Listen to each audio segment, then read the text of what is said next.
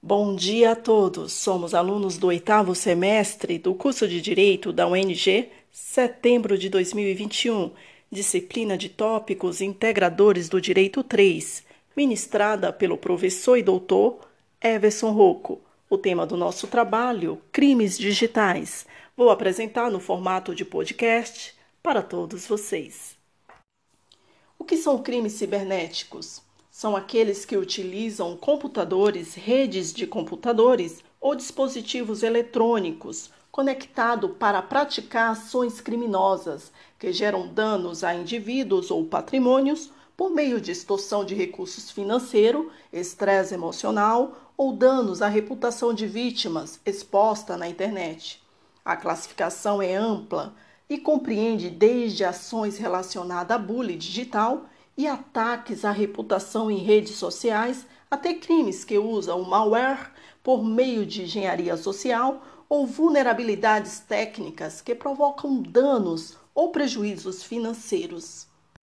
Qual é a legislação? Em 2012, duas leis que tipificam o crime cibernético entraram em vigor, modificando o Código Penal, instituindo as penas para a pessoa julgada culpada por tais infrações.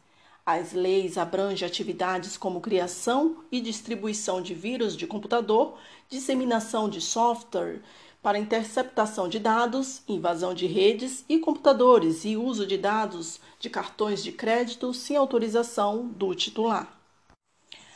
A Lei dos Crimes Cibernéticos também classifica atos como invasão de computadores, violação da integridade dos dados pessoais de terceiros e o ato de derrubar sites do ar como crimes. As penas variam de acordo com a gravidade da ação compreendendo de três meses a um ano, e multa para crimes mais leves, de seis meses a dois anos de reclusão, inclusive com multa nos casos mais graves. Ainda existem fatores agravantes perante a lei. Quem obtiver dados pessoais de uma pessoa e tirar proveito dessa informação, como venda ou divulgação gratuita de dados íntimos, pode ter a pena aumentada de um a dois terços no total. Em 2021, uma nova regra entrou em vigor para aumentar a duração das penas até oito anos, sobretudo a quem aplicar golpes da internet como phishing, utilizando engenharia social, por exemplo. A Lei 12.735 de 2012, aprovada em 2021, tipifica infrações envolvendo o uso de sistemas eletrônicos para o comprometimento de interceptação de dados em redes. Essa lei também é responsável por instituir a formação das delegacias especializadas em crimes cibernéticos. Outro amparo legal relacionado a crime cibernético é o Marco Civil da Internet, que vigora desde 2014. Esse recurso tem a função de proteger os dados e a privacidade do usuário na internet garantindo a salvaguarda, a proteção dos dados de cada cidadão perante a lei, além de oferecer formas para que a vítima, que tenha sua privacidade exposta na web, possa exigir a remoção do conteúdo. Tipos e exemplos de crimes cibernéticos.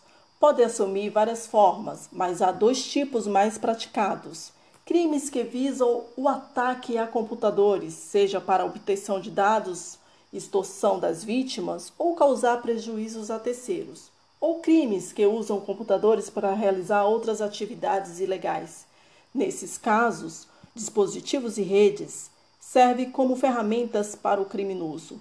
Alguns exemplos típicos de atividades ilegais são fraudes por, por e-mail usando a internet, interceptação de informações pessoais de terceiro ou dados sigilosos de organizações e empresas, roubo de dados financeiros, credenciais bancárias de terceiros, seja de indivíduos ou organizações, invasão de computadores pessoais, de empresas ou redes de computadores,